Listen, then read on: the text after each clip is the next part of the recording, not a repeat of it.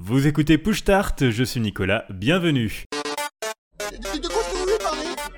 Ni ami, ni ennemi. Je viens d'un monde où de telles épithètes n'ont aucune valeur.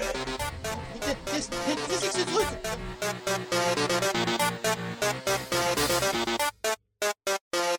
Push Start, c'est un podcast de plus consacré aux jeux vidéo, mais avec des vieux. Ils ont grandi sans téléphone portable et au petit déjeuner, ils lisaient les textes de leur boîte de céréales. J'ai le plaisir de retrouver Nordine. Salut Nordine. Salut Nicolas. Sébastien est là également. Salut Sébastien. Salut Nicolas. Salut Kidna. Salut Nicolas. Salut Marc. Salut à tous. Et salut David. Salut Nicolas. Devant nous, 90 minutes d'échange autour de sujets liés à l'actualité et au passé du jeu vidéo. Au cœur de l'émission, notre débat. Aujourd'hui, on va s'intéresser aux mondes ouverts. Ils tiennent désormais une place importante en termes de chiffres de vente notamment.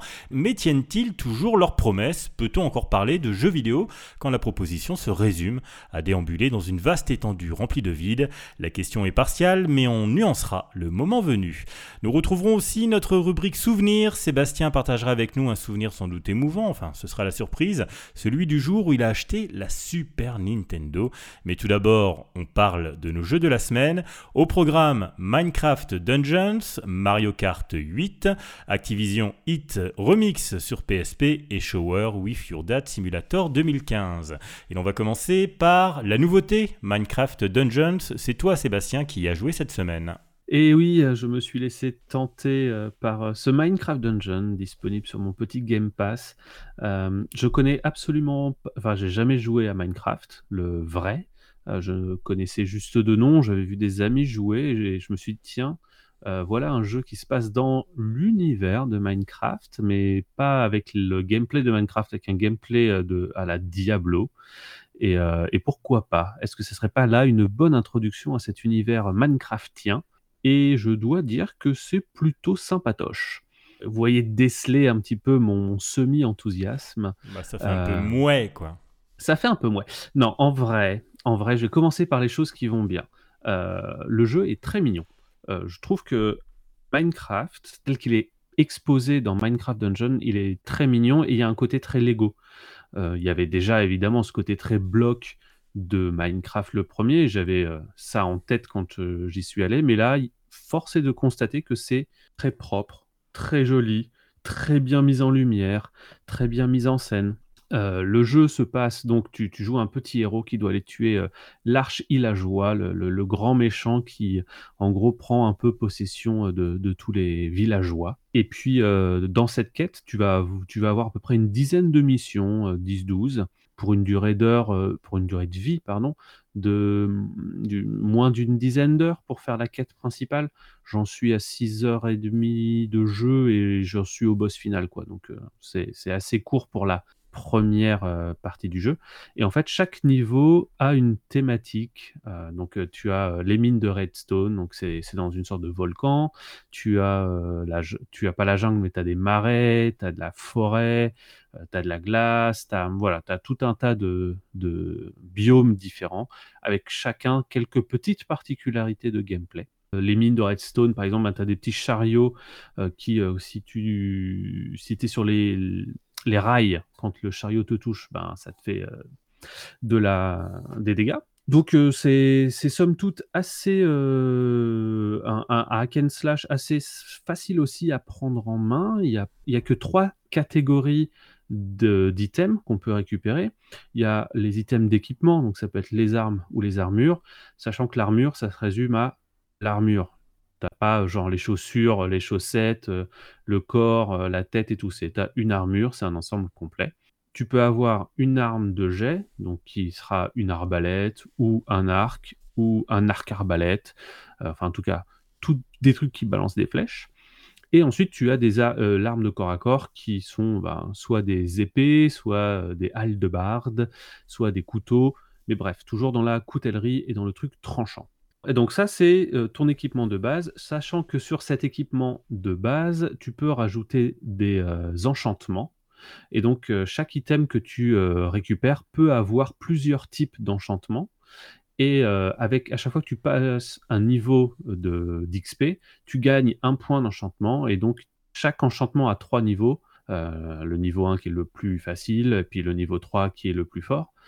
Et puis, euh, et puis donc, du, coup, tu peux modeler comme ça en fonction de ton arme. Des fois, tu peux avoir deux épées qui, ont exactement, qui font exactement les mêmes dégâts, mais qui ont des enchantements différents. Donc, ça peut être plus intéressant d'en enchanter une plutôt que l'autre, et, vice-versa. Et le truc qui est intéressant, c'est que une fois que tu te sers plus de, tes armes parce qu'elles sont trop faibles, tu peux les recycler et tu récupères les points d'enchantement qui étaient attribués à cette arme-là. Ce qui fait que tu perds pas de points d'enchantement quand ton arme de niveau 1 te sert plus quand toi tu es déjà niveau 10 ou 12. Donc voilà, donc ça c'est la première catégorie, c'est l'équipement. Tu as les artefacts qui sont des sorts tout bêtement. Euh, euh, ça peut être, euh, ça te génère un compagnon qui va rester avec toi jusqu'à ce qu'il ait plus de vie. Ça peut être redonner de la vie. Ça peut être créer des auras autour de toi pour te protéger ou pour faire des attaques spéciales.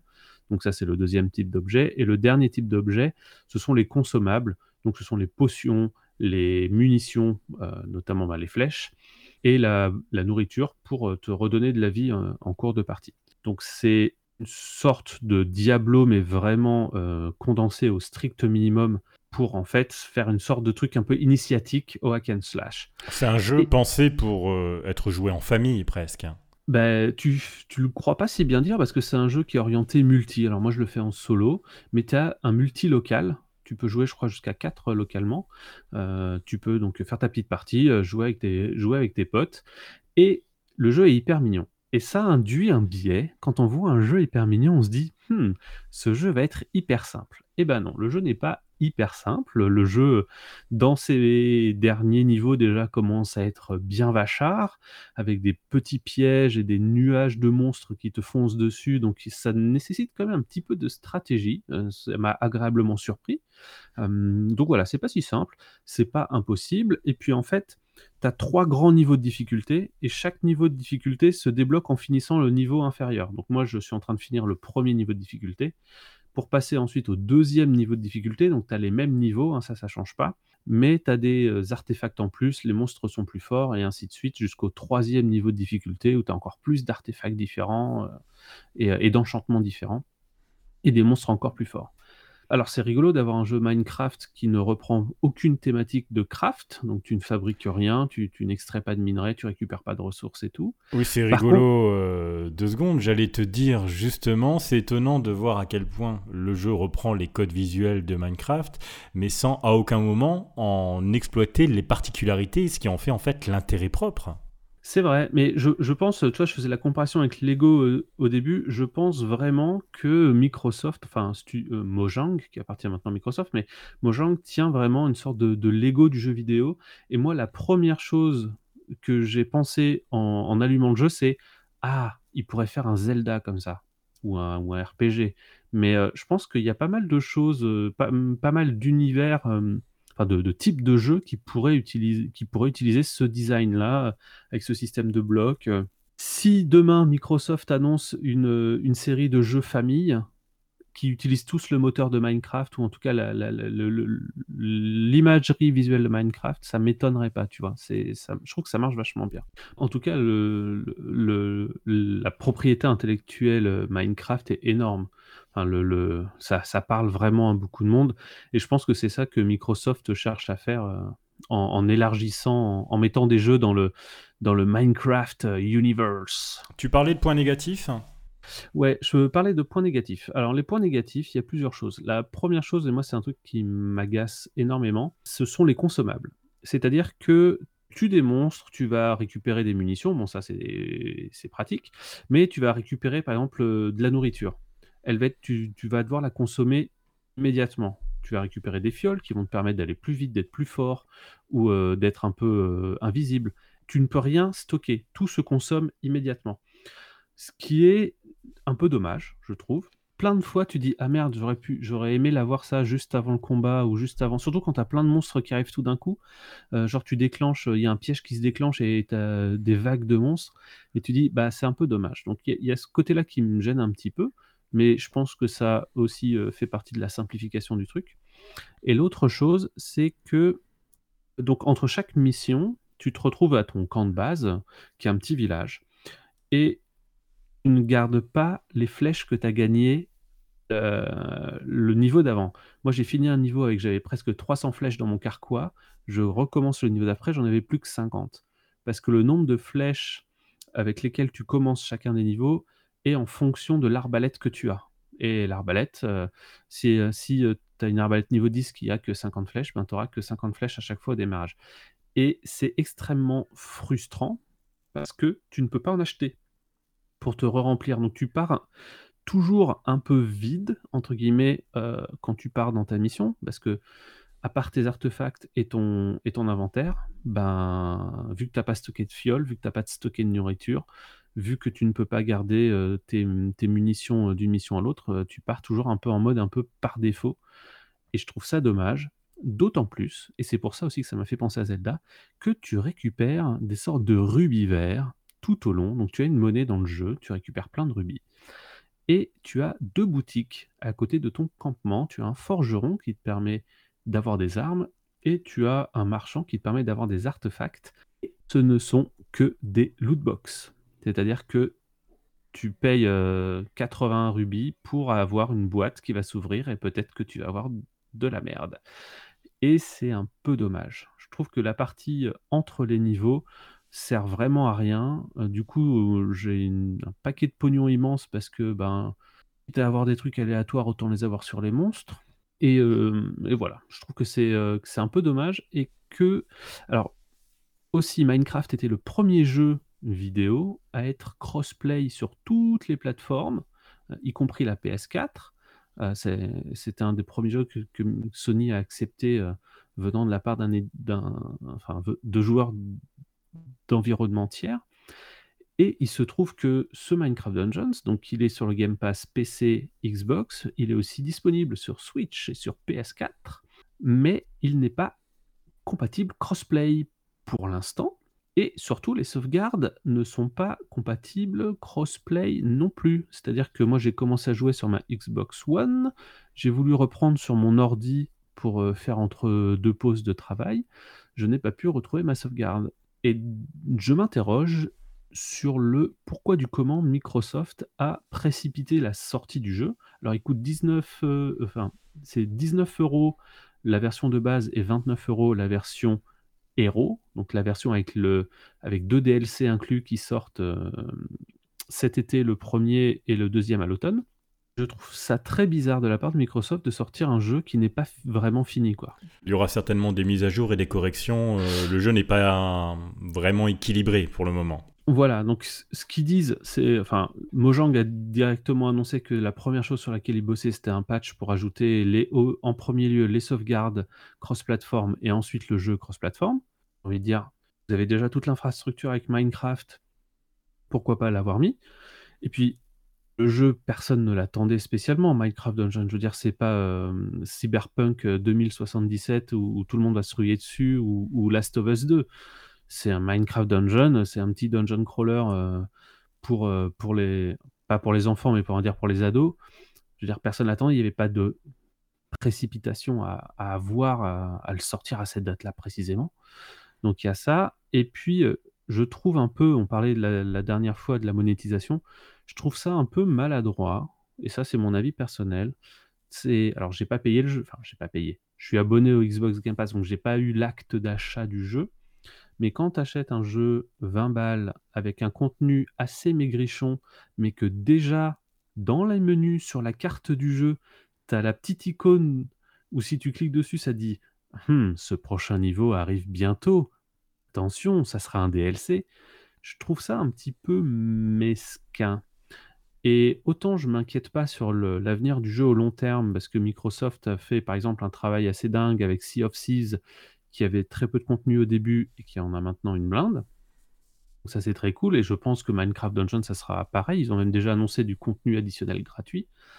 Mais je trouve ça un peu pingre de sortir un jeu qui n'est pas crossplay, alors que le nom Minecraft est synonyme de crossplay, et que c'est un peu maintenant le truc que tout le monde veut, et qui en plus est un peu pingre en termes de contenu et qui en plus a déjà des, panneaux DLC dans le jeu, Voilà, je trouve que ça ternit un petit peu, euh, un petit peu le tableau d'un jeu qui est, ma foi, fort sympathique. Donc pour résumer, Sébastien, Minecraft Dungeons, euh, un bon jeu en devenir, mais un peu mouef pour le moment. Et puisque tu nous parlais d'un jeu familial, je pense que c'est à mon tour de prendre la parole. J'avais promis il y a quelques semaines d'évoquer le très étrange cadeau qu'on m'avait fait sur Steam à une époque.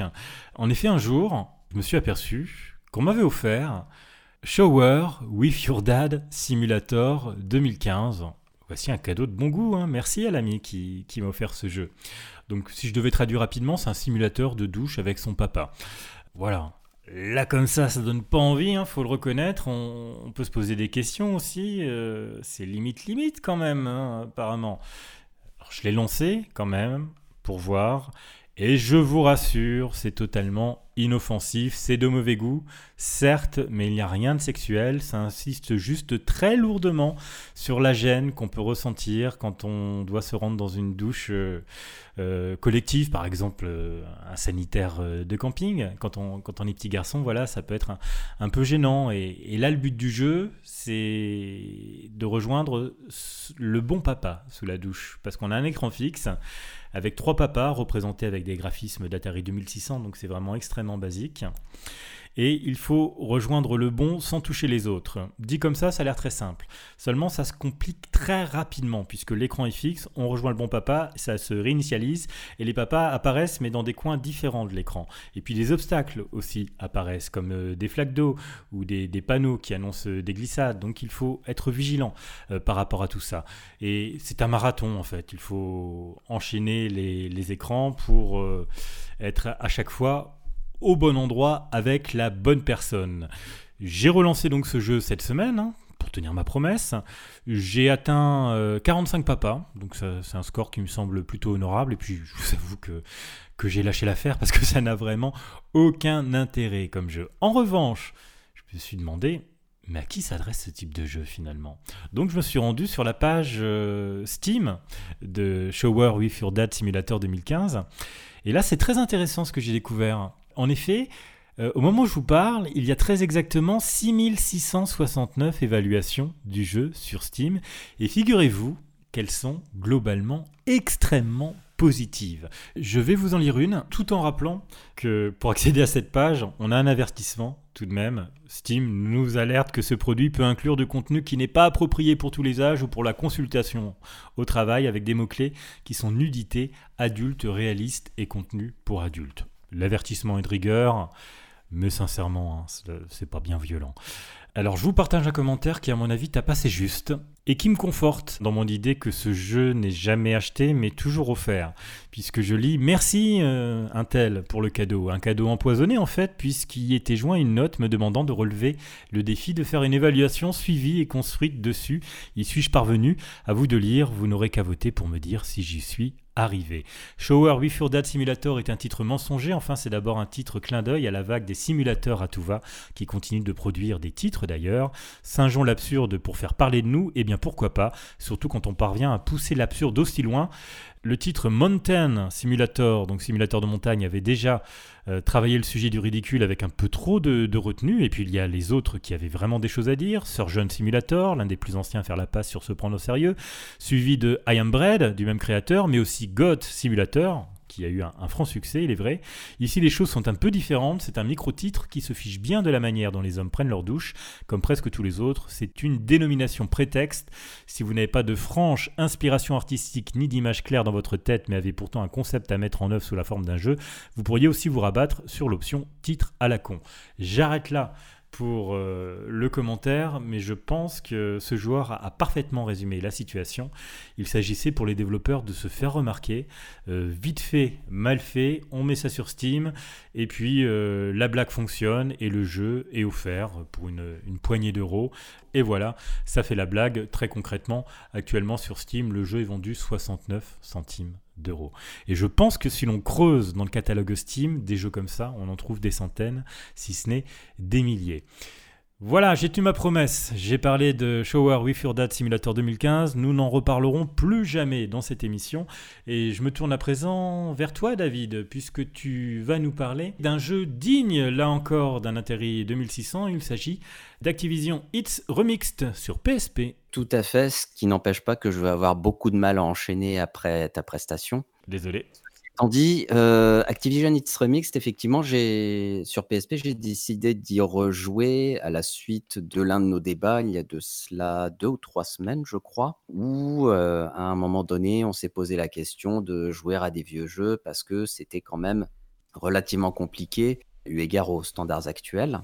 Et donc, je me suis décidé à y rejouer. Euh, alors, je n'ai pas joué à la quarantaine de jeux présents sur, euh, sur la compilation. Compilation sortie euh, en 2000, 2007 ou 2008, je ne me souviens plus très bien. Donc, j'ai rejoué à quelques jeux dont, dont j'avais gardé un bon souvenir.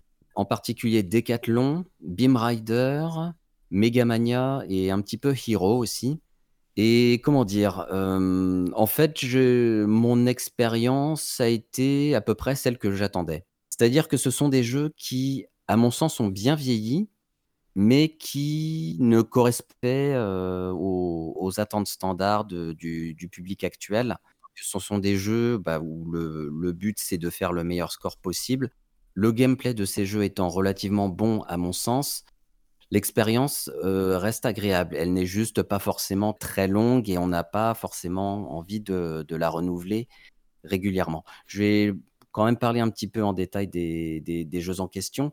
Beam Rider, c'est un jeu qui se passe dans l'espace. C'est un jeu de tir quelque part entre, entre Space Invaders et, une version aplanie de Tempest.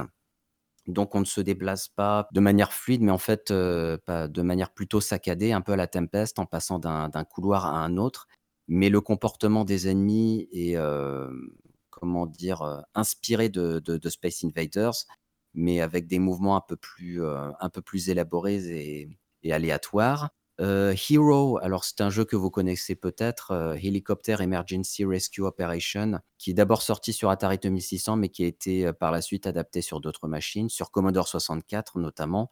c'est d'ailleurs sur Commodore 64 que je l'avais découvert il y a de cela une bonne trentaine d'années maintenant, qui est donc un jeu en fait où on, incarne un, sauveteur en fait, chargé de, de sauver des des personnes qui sont euh, emprisonnées au fond d'espèces de, grottes, je dirais plutôt des, des espèces de mines euh, avec quelques ennemis et, euh, et aussi des murs qu'il faut détruire à, grand renfort de, de, grenades en faisant attention à ne pas rester trop près.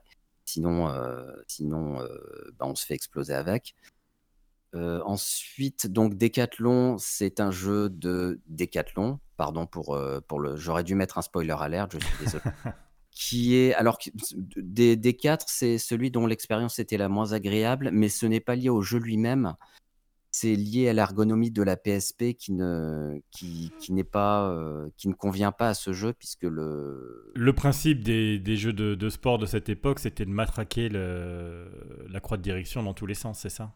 Alors oui, voilà, c'était c'était de, c'était de c'était de secouer le joystick euh, de, de, la VCS puisque donc sur VCS c'était un joystick, c'était de le secouer de, de, gauche à droite autant que possible pour prendre euh, de l'élan et appuyer sur le bouton pour euh, effectuer l'action nécessaire suivant les épreuves. Et donc effectivement, bah, la croix directionnelle de la PSP n'est absolument pas du tout prévue pour ça. On peut utiliser les gâchettes L et R, qui est déjà un petit peu mieux mais quand même pas parfait non plus. Et puis, ben, les, gâchettes L et R de la PSP, euh, elles étaient quand même pas, elles étaient quand même pas géniales. Il y avait un côté un peu, un peu toc. il n'y a vraiment pas une impression de solidité qui, euh, qui ressort quand, quand, quand, on, quand on les utilise. Bon, ça n'empêche pas que bon, elles sont toujours euh, tout à fait fonctionnelles après, après toutes ces années, hein, en tout cas sur ma PSP. Mais pour résumer, David, ce n'est pas une compilation que tu vas ressortir de sitôt.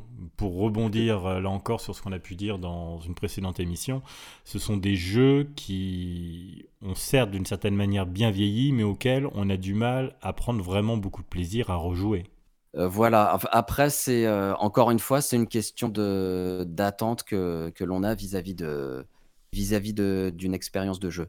Comme ce sont tous des jeux à score, moi, les jeux à score, ça n'est plus tellement mon truc aujourd'hui, donc forcément, effectivement, mon, expérience sur ces jeux-là ne, sera pas prolongée. Je, sais, je sais que j'y retoucherai un jour, mais je sais aussi que, que ce sera bref à chaque fois. Merci David. Enfin, le dernier jeu auquel euh, vous ayez joué cette semaine, euh, c'est Mario Kart 8. C'est le jeu auquel tu as joué ces derniers jours, Marc. Mario Kart 8, j'y avais pas mal joué sur Wii U, mais là j'ai refait, j'ai fait toutes les coupes, j'ai fait. Et là je suis en trials, il y a certains circuits que très rapidement, il y en a d'autres où je le lutte pendant des heures. Je comprends pas la différence de niveau. Mais je l'ai comparé un peu avec Crash Team Racing, et puis euh, j'ai remarqué que des trucs pas forcément évidents, genre en game design. Le fait que dans Mario Kart 8, on puisse euh, avoir les roues qui changent de position et qui permettent de s'accrocher en haut et en bas, ça permet de donner des tracés pour les courses qui sont très lisibles. Ça permet de voir ce qui va arriver. Alors que dans Crash Team Racing, tu le vois pas souvent. Tu avances, tu sais pas ce qu'il va y avoir au détour d'un corridor, tu sais pas si l'autre côté ça va être correct, tu vas devoir changer soudainement de direction. Alors que dans Mario Kart 8, on te guide constamment et c'est très bien fait. Et je trouve que c'est juste avec cette petite innovation que je me trouvais avant euh, très futile, maintenant je trouve que c'est très utile, justement. Et tu trouves que c'est le meilleur Mario Kart de la série? Oui, oui, moi, c'est celui que je préfère. Il y a plein de persos, plein de circuits. Et puis, il y a aussi des aides à la conduite qui sont très utiles pour euh, quand j'ai des invités. Donc, euh, on peut avancer automatiquement ou alors on peut se faire réorienter quand on, on touche les bords. C'est vraiment génial. Et c'est vraiment tellement supérieur à Team Sonic Racing et à Crash Team Racing que je ne le vois pas se faire détrôner de, si, euh, de sitôt.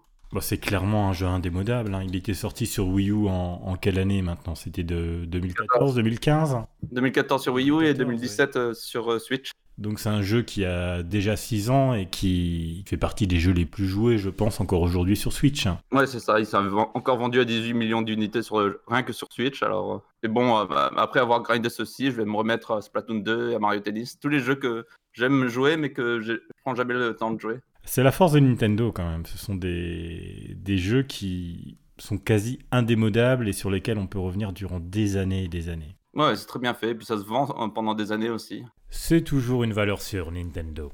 Merci en tout cas, Marc. On referme cette première partie consacrée à nos jeux de la semaine. Pour ouvrir la deuxième, c'est l'heure du débat.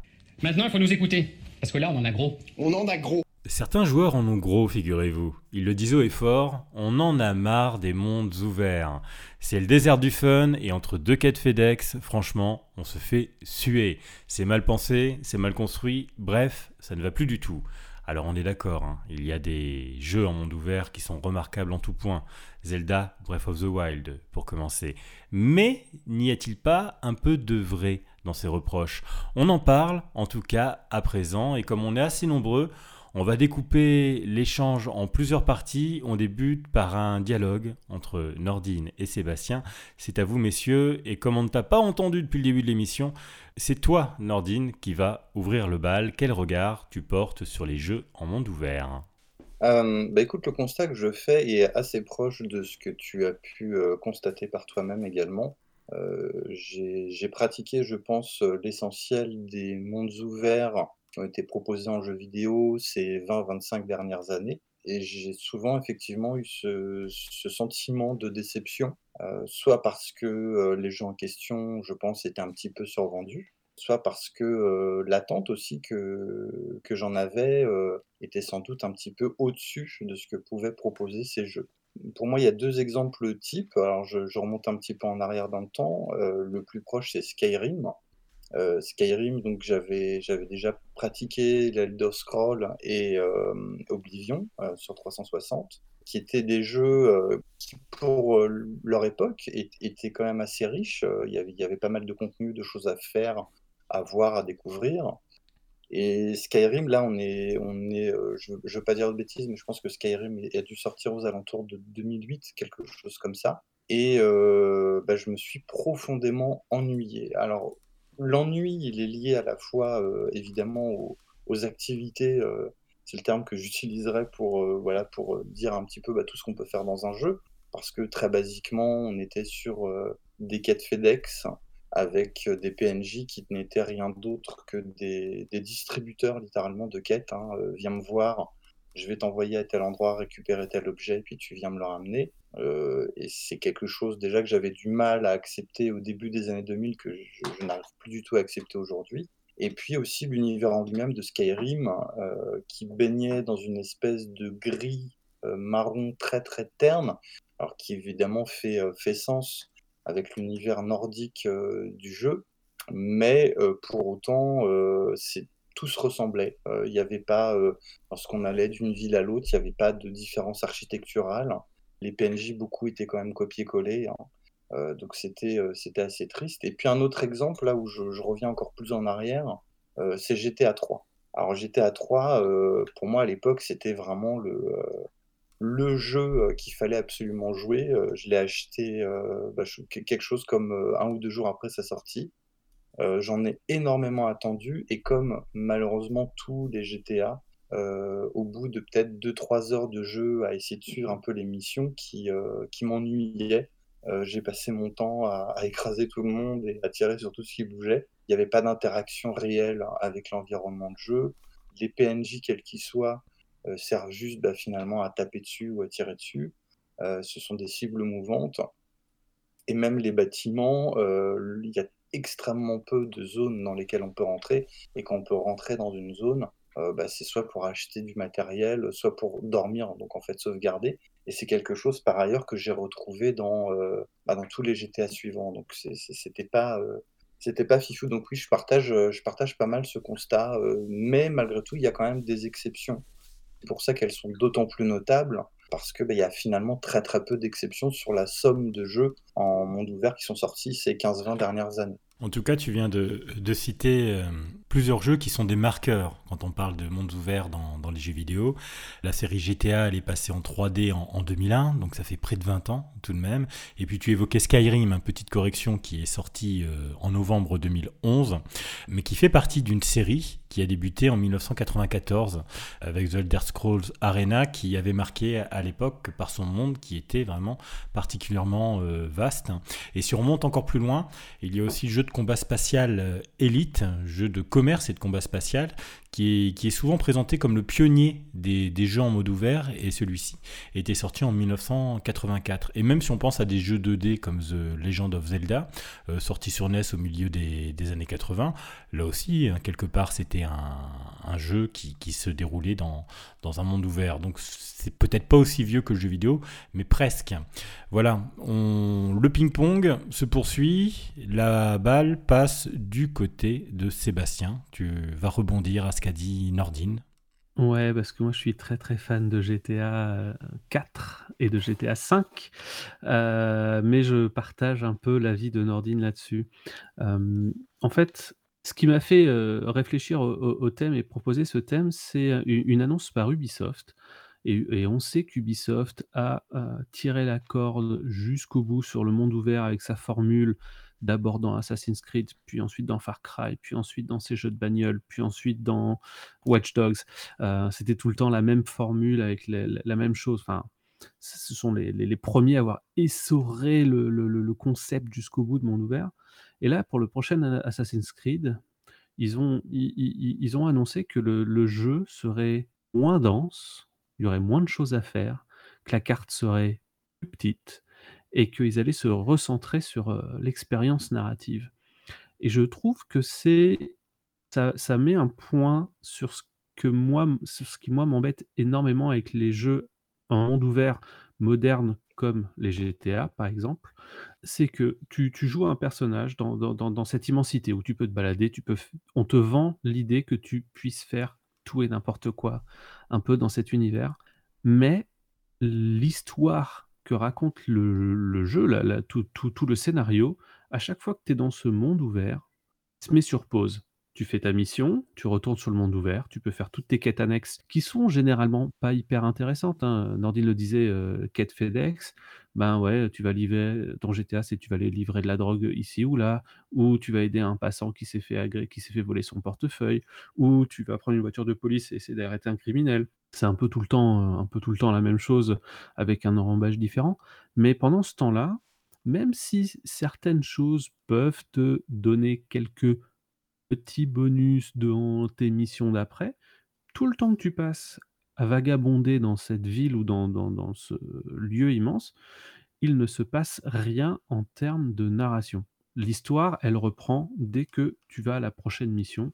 Le pire étant quand euh, la mission doit se passer de nuit et que toi tu es en plein milieu de la journée et que tu vas à ton point de mission et qu'il se fait tout de suite nuit, tu vois, ça, tu perds tout de suite la cohérence de ce grand monde ouvert, interconnecté, où tu dis oui, il vient, de se passer 15 heures de différence euh, sur ce petit temps de chargement. Euh, ça, je dirais pas se foutre de ma gueule. Mais du coup, je, trouve qu'on a cet immense, en fait, c'est un hub, cet immense hub pour aller d'une mission à une autre, qu'on nous, une certaine mesure, de prendre des missions dans un ordre un peu différent, qui ne change pas grand-chose dans l'absolu euh, au, déroulé de l'intrigue générale, et quelques petits embranchements ici ou là, mais ça reste anecdotique et que pour pas qu'on s'ennuie dans cette immensité, euh, dans, ces villes reconstruites, dans ces campagnes, dans, ces lieux gigantesques, eh ben, on nous met des petites activités. Euh, ben voilà, j'ai fait du yoga dans GTA, j'ai fait du tennis dans GTA, j'ai fait des courses de bagnole dans GTA. Euh, et d'ailleurs, par rapport à, à, au, grand, par exemple à Assassin's Creed, euh, je préfère les mondes ouverts à la GTA parce qu'il y a des voitures et que j'aime bien me balader en voiture dans les jeux vidéo. Autant dans la vraie vie, je m'en fous. Autant dans les jeux vidéo, j'aime bien. Et c'est pour ça que j'aime aussi beaucoup les Forza Horizon, parce qu'ils sont en monde ouvert, tu peux aller te balader partout. Et, et Forza Horizon, elle est, elle, est, elle c'est que tu te balades le monde ouvert, tu fais tes courses, tes machins, mais enfin, tu, vas d'un point A à un point B pour la, première course, la deuxième course ou tel championnat, mais ce que tu fais entre les deux, bah, tu gagnes des petits points, des petits trucs, des petits bidules, mais ça n'influe pas du tout ta carrière ou ton, mode, story. Quoi. Et je trouve ça dommage parce qu'il y a quand même. Euh, bah, les gens se font chier pour, euh, pour créer tout ce monde. Euh, des développeurs et des game designers se cassent la tête pour qu'on ait euh, des choses à faire dedans. Mais et ça reste vide, ça reste vraiment un hub géant. Et euh, je vais prendre un, exemple de, euh, la début de la nouvelle génération, enfin de la génération actuelle, à l'époque Xbox One, PS4, qui était Assassin's Creed Unity, qui était le, donc le, premier Assassin's Creed Next Gen, euh, qui se passait à Paris. Moi, c'est une ville que j'adore et c'est une période que j'adore. Euh, si on enlève tous les petits bugs qu'il y avait à la sortie et que le jeu n'était pas polish, je veux dire, un jeu Ubisoft, quoi il y avait euh, la, ville avait l'air vraiment vivante. Tu pouvais écouter les conversations des gens. Et c'était la première fois qu'on voyait énormément de monde. Donc il y avait cette impression d'appartenir à un monde. Mais encore une fois, c'était tout le temps la même chose. C'est euh, il faut que tu montes sur la tel clocher pour avoir toutes les missions secondaires qui sont dans le truc. Ah ok, donc tu montes sur tes clochers, puis une fois que tu es monté sur tes clochers, ah bah là tu peux aller faire cette petite euh, quête annexe, ah là tu peux aller faire ci, ah là tu peux euh, aller aider Madame Tussaud à retrouver ses, poupées de cire. Et, et, on, dans, l'espèce de de, un peu chiants, de juste balader à droite à gauche. Et encore plus chiant, et ça c'est un truc qui m'énerve, surtout dans les mondes ouverts où, où tu as des camps, où tu as des factions. Donc tu avais ça dans, Assassin's Creed Unity et surtout dans Syndicate, et où tu dois aller d'un point A à un point B et tu dois traverser un territoire et demi. Et du coup, tu peux pas juste aller à la mission, tu vas être obligé de te taper des gars en chemin parce que tu as été détecté, parce que si, parce que ça. Alors que toi, tout ce que tu veux, c'est aller faire ta prochaine mission pour continuer l'histoire et que tu pas dans le mood de te mettre en mode roleplay et de dire hm, je suis un révolutionnaire, oh, il y a un garde, ah, il faut que je l'évite parce que s'il me voit, eh ben, je vais devoir me taper. Et je trouve ça un peu. Je trouve que c'est un peu irritant. Encore une fois, pas parce que c'est ça, ça, ça, ajoute quelque chose, c'est sympa. Dans l'absolu, j'aime bien le concept de dire tu as des zones alliées, tu as des zones ennemies. Tu as la même chose dans Watch Dogs qui marche très bien aussi, où tu dois hacker des trucs pour pouvoir rentrer dans des lieux et tout. Ça, c'est nickel mais les, trucs, les, les mini-jeux de hack, c'est les mêmes tout le temps. En as, tu as fait trois fois les tuyaux qui s'embranchent, euh, c'est bon, tu as tout compris. Mais c'est à chaque fois des trucs pour te ralentir et te maintenir dans un hub qui n'apporte rien et qui est inintéressant à souhait. Sébastien et... ouais. Il faut renvoyer la balle à Nordine. Bah ouais, je renvoie la balle à Nordine alors. On s'ennuie Nordine dans les mondes ouverts? Euh, bah, encore une fois, ça, ça, dépend des mondes, ça dépend des univers. Il y a un point euh, très important que soulève euh, Sébastien.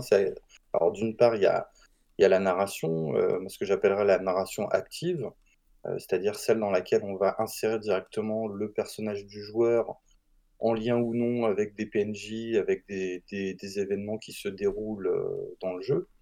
Mais il y a aussi la narration passive. La narration passive, elle passe par pas mal de choses. D'abord par les environnements par les environnements des jeux, Ce qui est euh, là aussi, je pense, intéressant, c'est que là, on parle beaucoup bah, de jeux comme euh, GTA, comme Assassin's Creed, euh, Watch Dogs, qui sont des jeux qui prennent ancrage dans que ce soit le, passé ou un passé supposé, ou bien le présent ou un futur proche.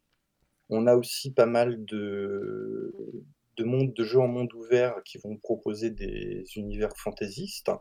Il y a typiquement, donc je l'évoquais hein, tout à l'heure, toute la série des, des Oblivion, Skyrim et compagnie. On a aussi euh, The Witcher, et puis euh, tu en parlais tout à l'heure, Nicolas, euh, les Zelda, qui ont un univers fantastique, mais qui, est vraiment propre à cette série.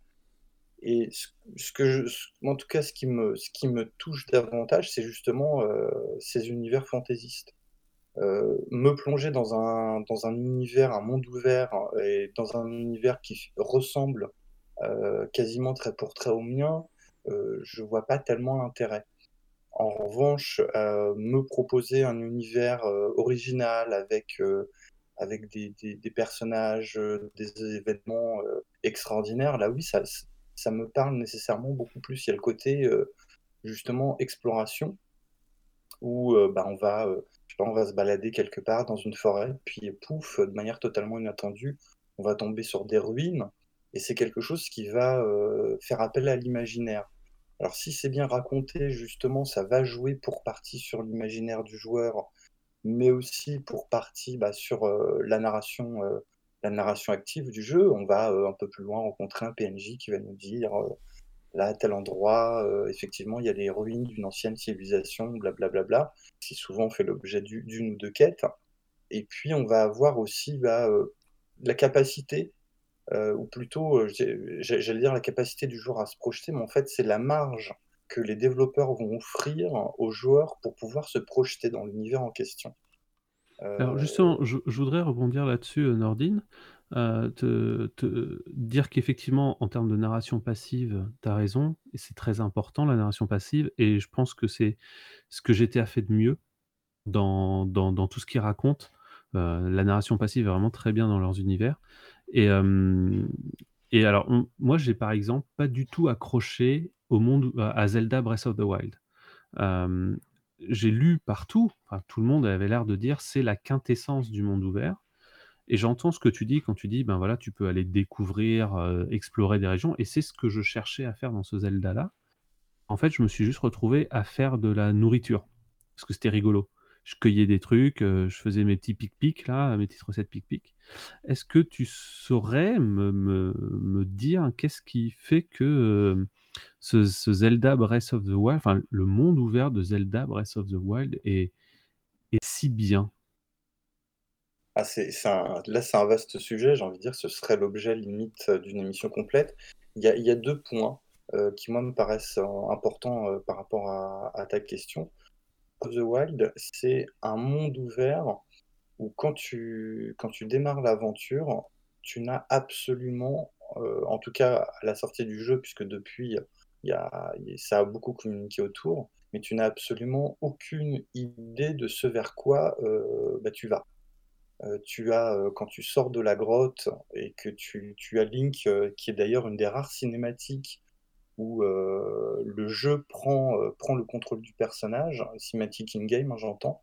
Euh, tu as Link qui arrive comme ça au bord de la falaise, qui a une, vue sur l'horizon du royaume d'Hyrule, et qui a un univers bah, qui est déjà détruit.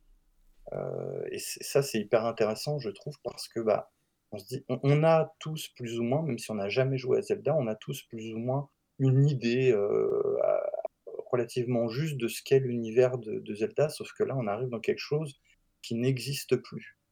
Et à plus forte raison, si on a déjà joué à quelques épisodes auparavant, on s'attend nécessairement à être surpris. Donc ça, je pense que c'est le premier facteur qui, joue là-dessus. Il y a un deuxième aussi élément, c'est que euh, cet univers, avec, euh, avec peut-être The Witcher 3, euh, c'est celui qui va proposer une géographie la plus variés possibles, puisqu'on va passer euh, des forêts, des déserts, des montagnes, euh, de la neige, des grandes villes, des, villages, etc. Et c'est là, dessus il y a quelque chose de très très riche, aussi bien euh, bah, en termes de découverte, du coup, qu'en matière de gameplay, qui va se débloquer derrière. Typiquement, euh, si on va dans les zones enneigées, et notamment dans les montagnes enneigées, on peut faire du surf euh, sur un bouclier.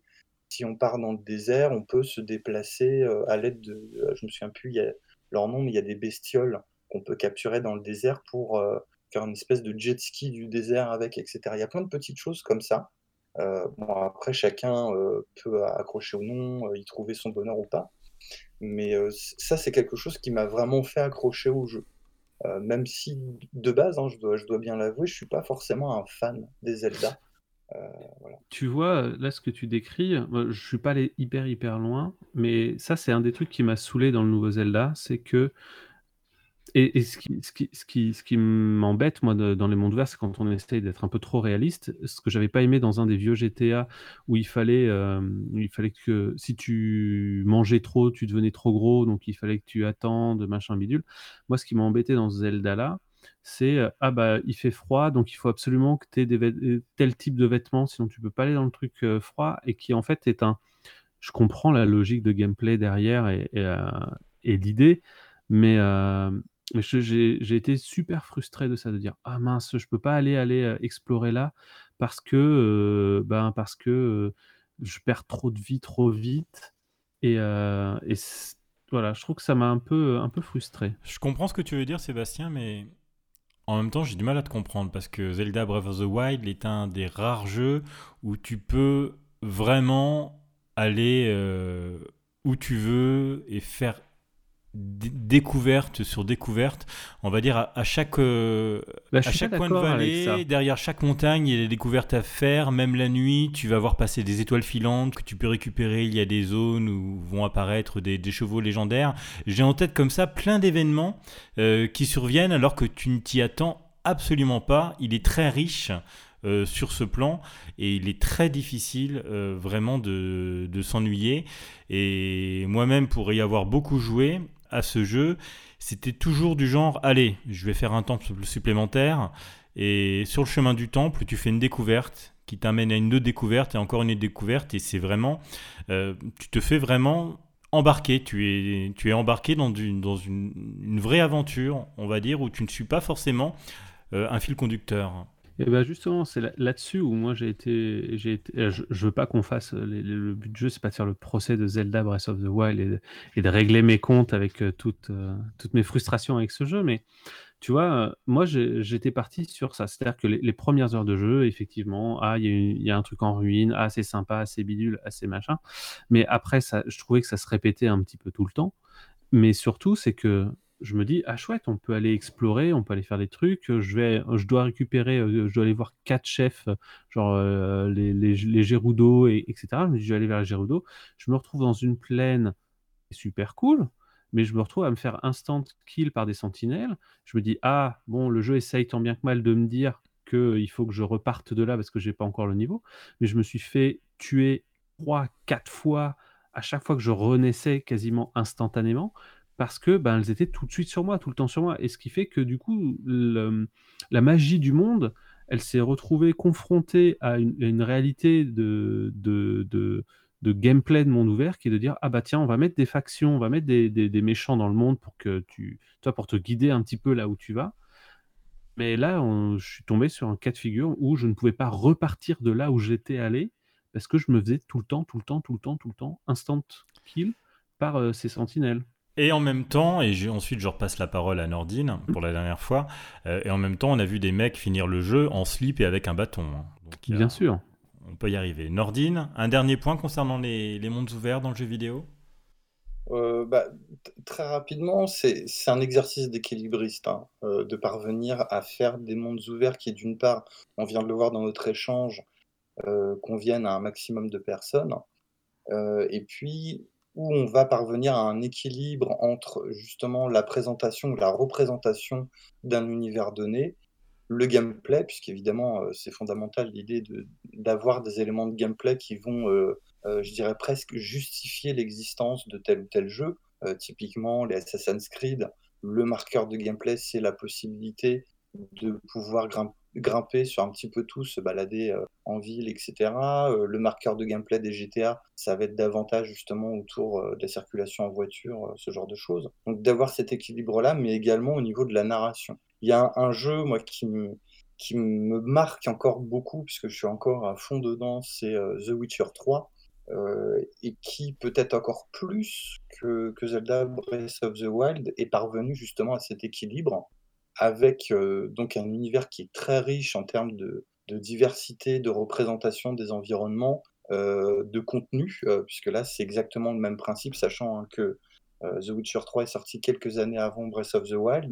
donc beaucoup de, découvertes, on va se balader à droite à gauche, on va tomber sur des choses à faire, à voir, qui sortent des sentiers battus. Et puis aussi, dans cette narration active, où euh, justement on va rencontrer des PNJ dans la durée. Ça, c'est quelque chose qui m'a beaucoup marqué. C'est-à-dire que la, bonne partie, en tout cas, des PNJ, euh, c'est pas juste on rencontre tel personnage, il nous demande tel truc, on le fait et puis pouf, on le revoit plus. Euh, les personnages, il y a une réelle continuité, mais en plus, il y a un système d'embranchement entre différents PNJ et aussi bien au niveau de PNJ qui peuvent paraître totalement annexes. Hein.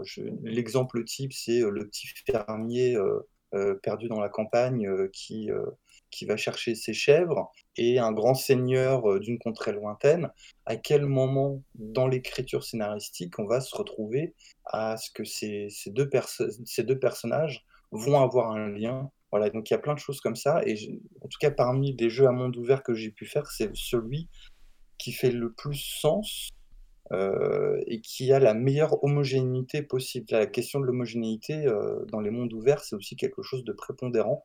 Et malheureusement, euh, c'est ce qui explique aussi que la recette ne prend pas toujours. Merci beaucoup Nordine. On va passer à la seconde partie du, débat, de notre échange. Cette fois-ci, la parole va être donnée à David, Kidna et Marc. Et on va commencer par toi, Kidna, puisqu'on ne t'a pas entendu depuis le, début de l'émission. Est-ce que tu souhaites réagir à ce que viennent de dire Nordine et Sébastien Ou bien, plus globalement, quel rapport tu entretiens avec les mondes ouverts? Est-ce que c'est ton truc ou pas du tout? Euh, même encore maintenant, après les avoir, euh, les avoir écoutés, euh, c'est euh, quelque chose que j'ai encore beaucoup de mal à, beaucoup de mal à décider. parce que je joue pas vraiment aux mondes ouverts. C'est pas quelque chose qui m'attire. Et pourtant, et c'est très, c'est très étrange de le dire parce que je joue à Minecraft. Mais au final, le, le, truc du monde ouvert, c'est que c'est souvent plein de petites quêtes avec possiblement une narration donc en fil, en fil conducteur et enfin l'impression que j'ai jusqu'à maintenant, c'est que c'est que les quêtes sont comment dire, c'est que les, les en fait les mondes ouverts sont, sont, plus créés comme une manière vraiment de, rembourrer, plus que de vraiment faire vraiment mettre un comment dire mettre un véritable accent sur le sur le sur le fil conducteur. Après, je peux me tromper, je suis certain qu'il y a qu'il existe des exemples des, des exemples positifs de mondes ouverts. Mais tu parlais de, de, Minecraft, c'est le bac à sable ultime, hein, débarrassé de toutes ces quêtes, et tu fais vraiment ce que tu veux. C'est exactement ça, c'est un bac à sable, il n'y a même pas de quête à proprement parler, en fait. Euh, c'est vraiment de la pure découverte. Après, c'est sûr que euh, c'est tellement découverte que c'est même, d'une certaine manière, c'est même, difficile à, même difficile à prendre en main, parce que quand tu démarres une session Minecraft, il n'y a pas d'explication. Il n'y a absolument aucune explication pour rien. Euh, la plupart des ressources et des choses qui, sont, euh, qui, sont, qui ont été découvertes ont été mises en ligne. Effectivement, pour arriver à avoir une forme de progression, il faut, euh, tu vas avoir besoin de, de, savoir ce qui a été découvert au préalable. C'est ce qui en fait un bac à sable. C'est vraiment pas, on peut pas vraiment parler. Le monde est ouvert, c'est sûr, d'un point de vue purement, purement sémantique. C'est un monde ouvert, mais il n'y a pas d'histoire en tout cas pas dans, euh, dans la, version, euh, la version originale de Minecraft. Il n'y a pas d'histoire, il n'y a vraiment que, euh, que, des, que des régions avec peut-être des, des, trésors ou des choses à découvrir, des monstres à découvrir parfois, à des monstres à, j'allais dire attraper, mais c'est pas Pokémon, mais par, sur certains aspects, c'est pas très loin en fait. Il y a beaucoup de choses à apprendre, mais il n'y a pas de, comment dire, il n'y a pas de but. Mais c'est ce qui te plaît. Oui, c'est quelque chose que j'aime beaucoup, mais c'est parce que j'aime bien jouer avec la mécanique en fait. Mais euh, dans d'autres jeux à mondes ouverts, j'ai beaucoup plus de mal parce que le gameplay n'est pas axé sur la découverte de la mécanique de jeu. davantage sur, euh, euh, une histoire. L'histoire est le fil conducteur et du coup, les, mécaniques de jeu ont été réduites pour, éviter justement que le, joueur se perde. Et c'est quelque chose qui me dérange un petit peu en fait. J'ai rien contre l'idée, mais ça me dérange un petit peu. Marc, euh, tu souhaitais rebondir euh, lorsque Kidna parlait de Minecraft. hein. Oui, c'est ça. Lui, ce qui lui plaît, c'est de ne pas avoir d'instruction. Et moi, ce qui me déplaît, c'est de ne pas avoir d'instruction. Et euh, quand je lance Minecraft, les quelques fois où j'ai essayé, je suis complètement perdu. Ok, je peux faire des cubes à volonté partout. Et après, je sais pas quoi faire. Et ça me perd terriblement. Il me faut quand même un peu de, guidage, un peu de, des instructions pour les mondes ouverts auxquels je joue. Et j'étais très fan des mondes ouverts quand j'étais plus jeune, parce que j'avais le temps de les explorer et tout. Et là, je vois le- les game loops, je vois comment ils vont te faire faire la même chose euh, des centaines de fois, et ça me fatigue.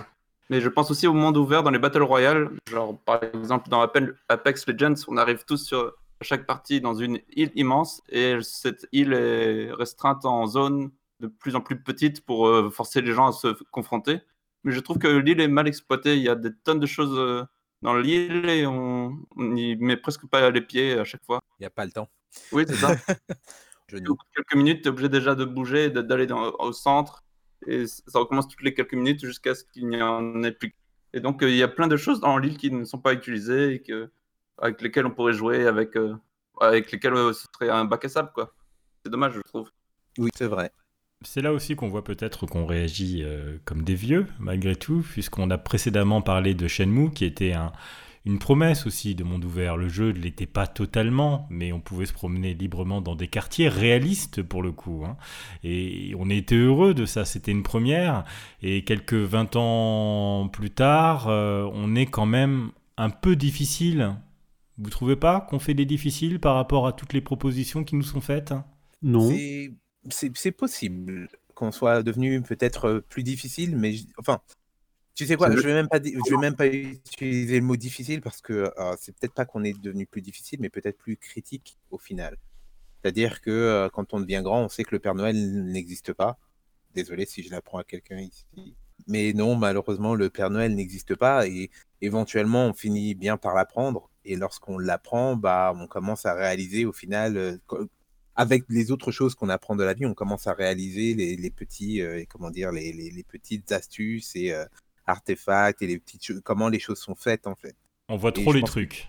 C'est ça, on commence à comprendre. les- Et je pense que c'est un peu la même chose avec le fait de, de- de vieillir avec les jeux vidéo, c'est euh, de commencer à voir et, et à voir et à comprendre les trucs euh, bah, du, jeu vidéo et de réaliser parfois quand euh, le jeu et, le- et, la, et la joie est en fait créée artificiellement et euh, qu'il n'y a pas, possiblement peut-être pas eu autant de, de travail qu'on essaye de nous faire croire.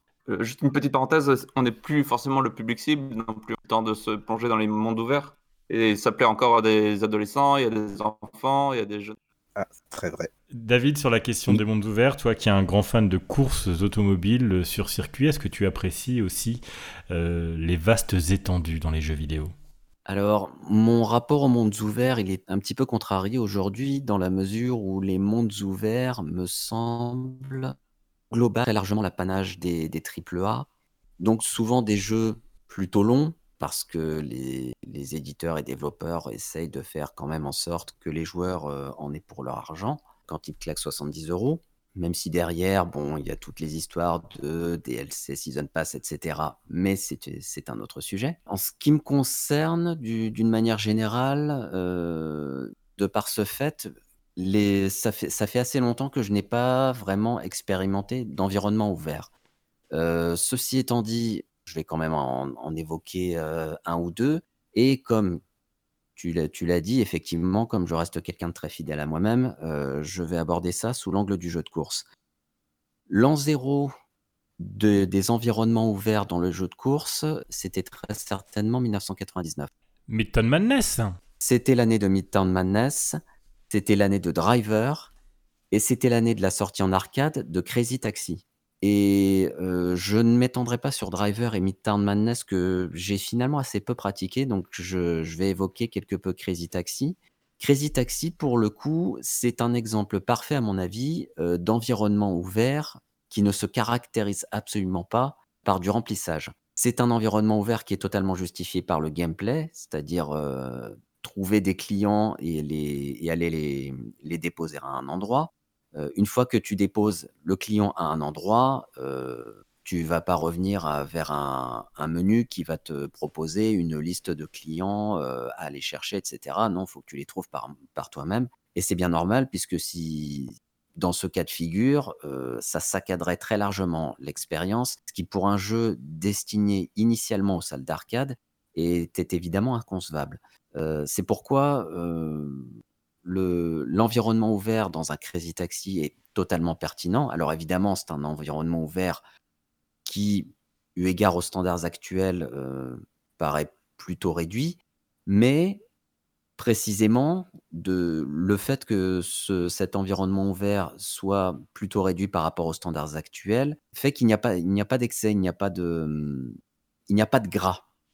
Voilà, c'est un environnement ouvert qui vraiment se suffit à lui-même et qui, est véritablement au service du jeu lui-même. Ceci étant dit, évidemment, dans, le jeu de course, euh, il y a eu des, des mondes ouverts dont la pertinence était largement discutable. Dorian Chandelier, dans son, émission Merci Dorian, euh, consacrée aux, mondes ouverts, euh, évoquait le cas de Bernard Paradise. Alors, je pourrais pas trop m'étendre sur le cas de Bernard Paradise, dans la mesure où je n'ai jamais fait que la démo.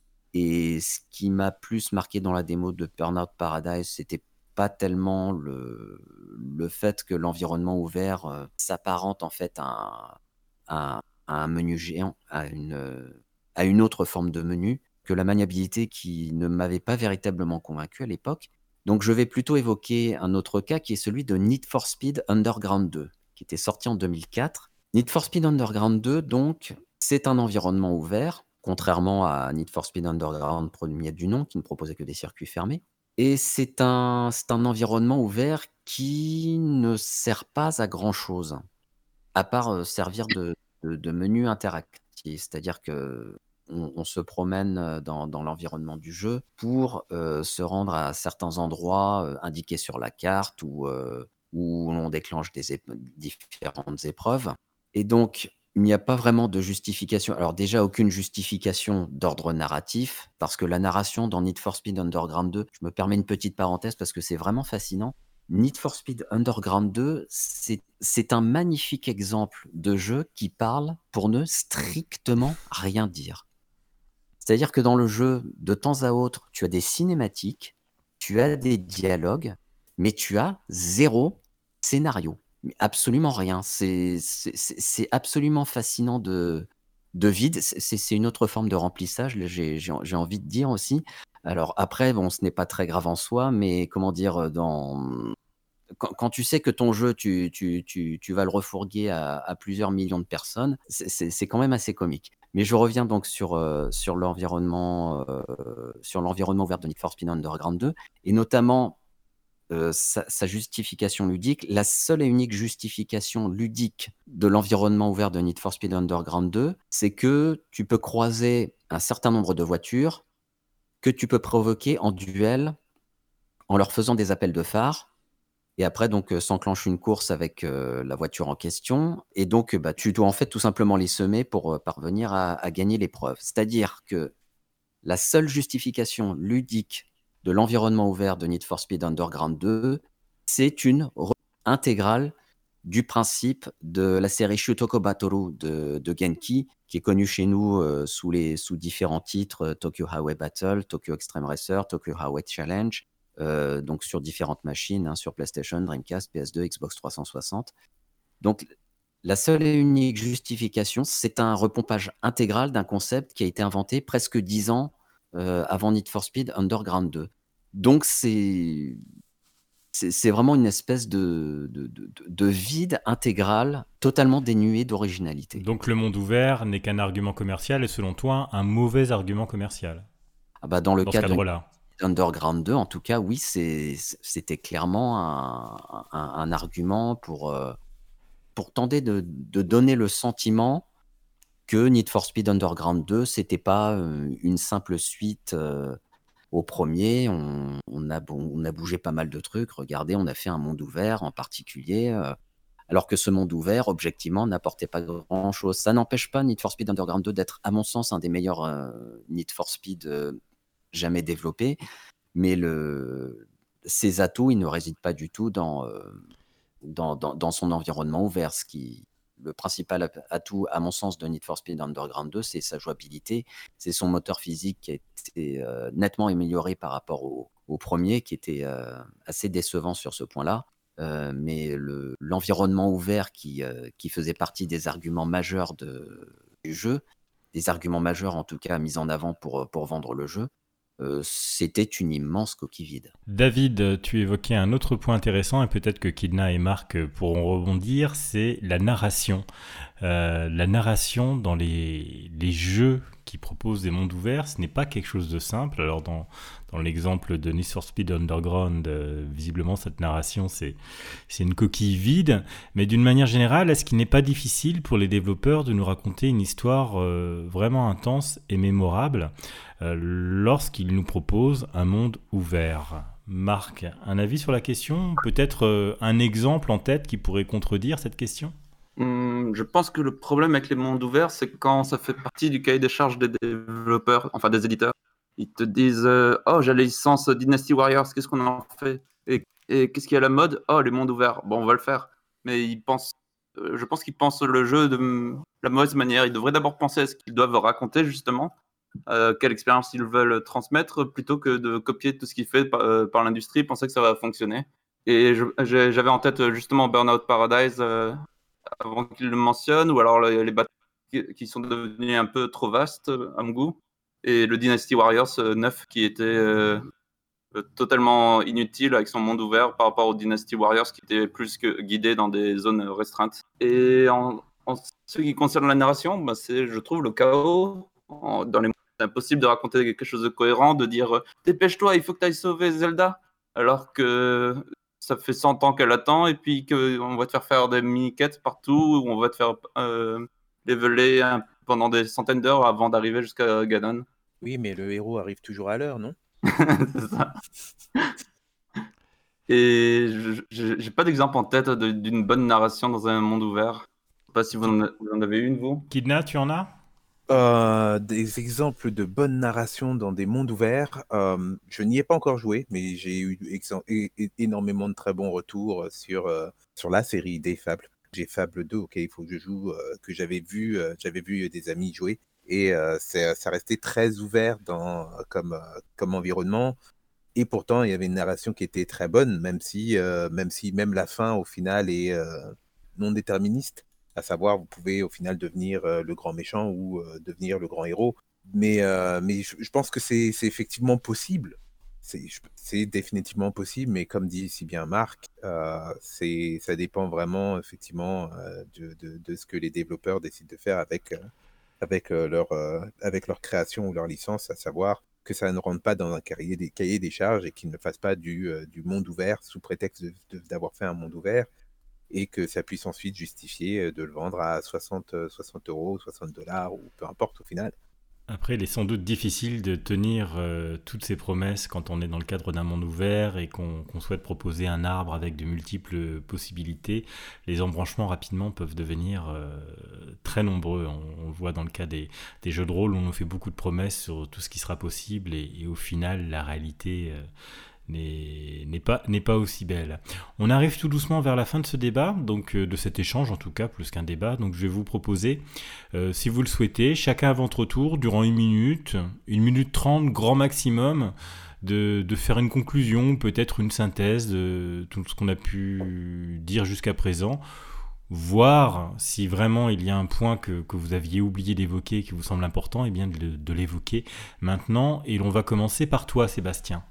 Euh, ouais, non, euh, je suis d'accord sur Burnout Paradise. Euh, le, terrain de jeu et le, monde ouvert. Et c'est vraiment pour le coup très bien intégré. Et pour rebondir sur la narration dans les, mondes ouverts, le problème c'est que en fait ça part toujours d'un malentendu. On te dit que tu es libre, en même temps on t'impose une narration. On ne peut pas t'imposer une narration en étant libre. Et si tu ne pense pas ton monde et ta narration de manière également ouverte, on se retrouve avec ce qu'on a aujourd'hui, c'est-à-dire un monde qui sert principalement de hub pour te fournir des mini, euh, des mini attractions, le temps que tu récupères suffisamment de pouvoir pour pouvoir euh, avancer dans l'histoire euh, sans avoir à recommencer 15 fois. Donc je pense que c'est effectivement, tu le résumais très bien, Nico, c'est très compliqué d'avoir une narration intense et dirigée quand toi-même tu es libre de tous tes mouvements. Ah, tu m'as rappelé le cas de GTA où tu as un monde ouvert, mais quand tu as les missions, tu peux les exécuter d'une seule façon seulement. Tu peux pas contourner, sinon tu sors de la zone de la mission. Tu peux pas venir avec un autre véhicule, sinon tu sors de la zone de la mission. Toujours une seule manière de remplir les missions, alors que tu es censé faire plein de choses. Et surtout dans Yakuza, ça aussi, tiens. J'ai testé les, les, Yakuza et c'est scandaleusement chiant. Oui. Merci Sébastien. Marc, tu avais rebondi sur les propos de Sébastien. Tu voulais ajouter autre chose ou c'est bon pour toi? Ça m'a fait penser au cas de Spider-Man. La narration est chouette, c'est correct et tout, mais ce qui me plaît aussi dans un monde ouvert, c'est le fait de pouvoir le parcourir de manière aisée. Et dans Spider-Man, c'est vachement bien la manière dont ils ont fait le parcours avec l'étoile et les déplacements. Et même si tu n'as pas envie de parcourir avec euh, en tissant d'étoiles, tu peux juste prendre le métro et tu vois Spider-Man en train d'attendre dans le métro le temps que ça charge la nouvelle zone. Et j'aime bien euh, cette manière de faire. Eh ben, du moment que le monde est fun à parcourir, au moins ça, fait déjà un très bon point. Merci Marc de, terminer sur une note positive. Euh, Kidna, un mot de la fin pour cet échange autour des mondes ouverts?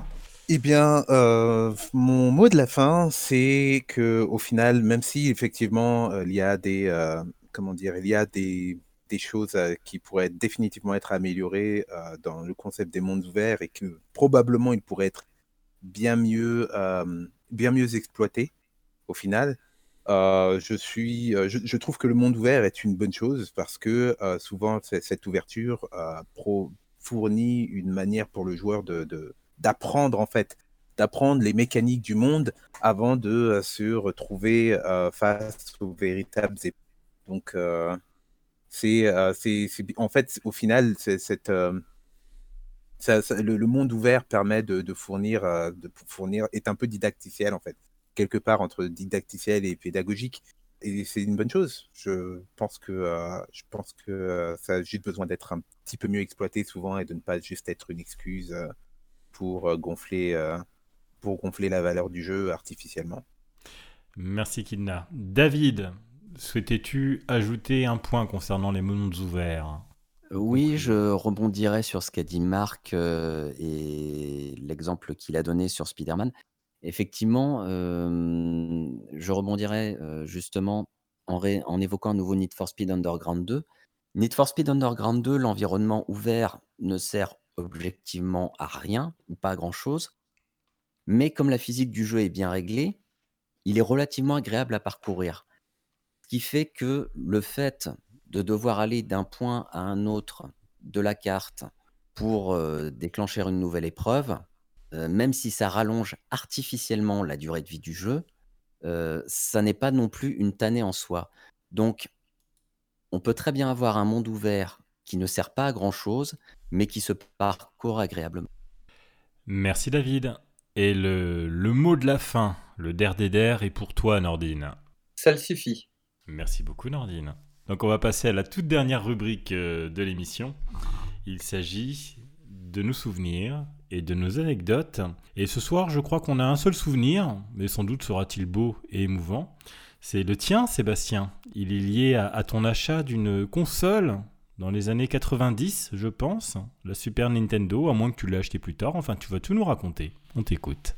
Euh, je, suis le seul à raconter un souvenir un peu honteux ce soir. Ah, ah c'est honteux en plus, on est gâtés.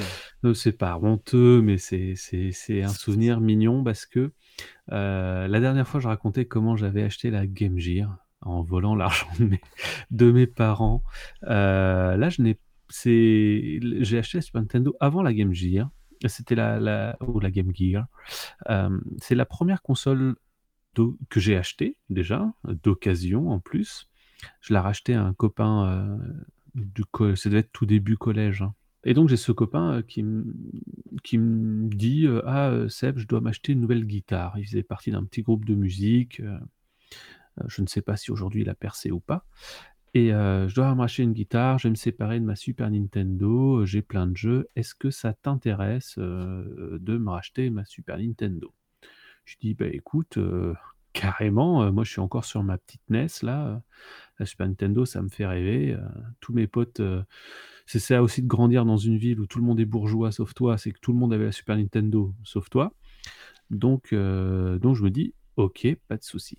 Et euh, donc je lui demande un prix, il me dit, ça fera 500 francs. Alors, on- aujourd'hui, ça fait quoi? 75, 80 euros, un truc comme ça. Ça. Alors, euh, et, euh, et donc, je, je tanne mon père. Je dirais, mais tu te rends compte euh, Je crois qu'elle coûtait 750 francs euh, neuve ou, ou 1000 francs neuve. À l'époque, je dis en plus, il y a quatre jeux avec. C'est incroyable, c'est une super occasion. C'était une bonne affaire, objectivement, hein, parce qu'ils vendaient la, la console la moitié de son prix avec des jeux en plus. C'est ça, je crois qu'il y avait 3-4 jeux, un truc comme ça. Et donc, je lui dis, c'est une super affaire, c'est une affaire en or. Et euh, bon, j'avais pas spécialement des super bonnes notes, mais euh, j'ai fait les yeux doux, tu vois, comme le chat dans Shrek. Et euh, mon papa me donne 500 francs. En gros, je dis à mon copain, euh, à l'époque, il n'y avait pas de téléphone portable ou pas. J'avais même pas son numéro de téléphone fixe, j'avais juste son adresse. Donc on se voit, on se voit à l'école et je lui dis écoute, bah, je vais venir t'acheter ta Super Nintendo. Euh, quand est-ce que tu es dispo? Donc on se dit ouais, là, ça sera samedi, euh, viens à euh, midi et demi chez moi. Je dis ok, pas de souci. Et ça représente à peu près 15 minutes de marche au max. C'est vraiment pas loin de chez moi, dans une petite ville de, de, l'ouest, de banlieue de l'ouest parisien, tu vois, où ça craint pas trop. Et je me retrouve avec Mm, cin- Sauf que le jour-là, ça craignait. non, non, non, non, non, non, mais je me retrouve avec 500 francs, tu vois. Je me dis, c'est énorme. J'avais jamais eu autant d'argent euh, que ça dans, dans mes mains et je vais devoir me balader d'un point A à un point B. J'ai pas de portefeuille vraiment. Et du coup, je me dis, j'ai pas envie de la mettre dans mon poche de jean au cas où je me ferais agresser, tu vois, ou au cas où je me ferais raqueter. Et hop dans le slip. Exactement. Je me suis donc trimballé en cachant les billets dans mon slop. donc je, je- je marche jusqu'au bout. Mais ce que j'oublie de faire, c'est que j'oublie de les enlever avant de sonner à la porte. Donc quand mon pote m'a de- m'a- tendu la Super Nintendo, j'ai fait genre d'aller dans ma poche arrière, mais en me glissant sous le jean pour récupérer les billets et Oh lui là tendre les billets. Voilà, c'était euh, c'était ma mon premier achat, ma pre- de console, de jeux vidéo. Ah, c'est un beau souvenir. Il ne s'est rendu compte de rien. Non, non, bah non, non, non. Ok, t'as- y a- Ou, ou en tout cas, il me l'a pas dit. hein, mais, euh, il ne restait pas de poils sur les billets, j'espère. ah, tu sais, c'est l'âge où on en a pas beaucoup. Hein. Ah, tu étais vraiment jeune, ouais. Non, j'étais jeune, des années non. 90. Ouais, c'était. euh, je crois que c'était pas si longtemps que ça après la sortie de la console. Et puis, il s'était rendu compte que lui, enfin, toi, euh, les jeux vidéo, ça le passionnait pas plus que ça. Il voulait faire de la musique et ses parents avaient dit non pour, euh, pour lui acheter une guitare ou une basse. Je crois que c'était une basse. Et que, ben, du coup, il avait besoin d'un. Il fallait qu'il trouve lui-même son argent, quoi. Donc, euh, Mais petite honte, euh, petite honte, certes, mais très belle affaire. très belle affaire, effectivement. et, et puis voilà, non, c'est. Tu te souviens pas Ça- des jeux? Je crois que dans les. Je me demande si dans les jeux, il n'y avait pas SimCity. Non, peut-être pas. Non, non, parce que c'est pas sorti en même temps que la console SimCity. Non, il devait y avoir Super Mario World et. euh, Non, je sais, je sais vraiment plus. Je- Bon, tu, as, tu avais le, le jeu à avoir absolument Super Mario World. C'est déjà ça. Et voilà.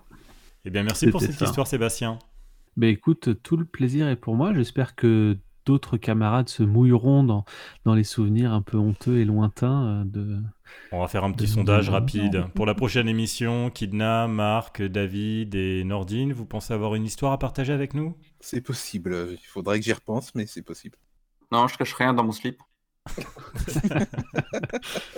David et Nordine, vous ne cachez rien non plus dans votre slip? Euh, non, je- mais j'ai encore quelques anecdotes, euh, des anecdotes très sympas et, et d'autres bien honteuses également. Ah, tu peux nous faire un petit teasing d'une anecdote honteuse qu'on mettra au Une programme de la anecdote prochaine honteuse, c'est comment j'ai volé, sans le vouloir, l'argent de l'anniversaire d'un petit gamin. Très- C'est joli. C'est joli. Et c'était la semaine dernière. A un rapport avec le jeu vidéo. Ouais, tout à fait. D'accord. Moi, que ça soit dans mon slip ou dans ma besace, là, j'ai. Je pas avoir grand-chose euh, pour l'instant. Eh bien, vous avez une semaine pour réfléchir, en tout cas. À très bientôt, les amis. À très bientôt. À À très bientôt. bientôt. Ciao. Ciao.